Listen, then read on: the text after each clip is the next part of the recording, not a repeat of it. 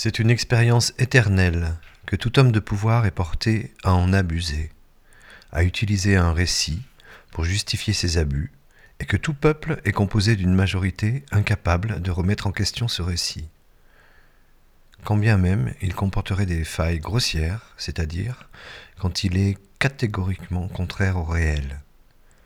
Désobéir à la loi mène à l'illégalité. Obéir à la loi sans se demander si elle est juste, mène à la tyrannie. Être capable de douter du récit permet de se rapprocher du réel.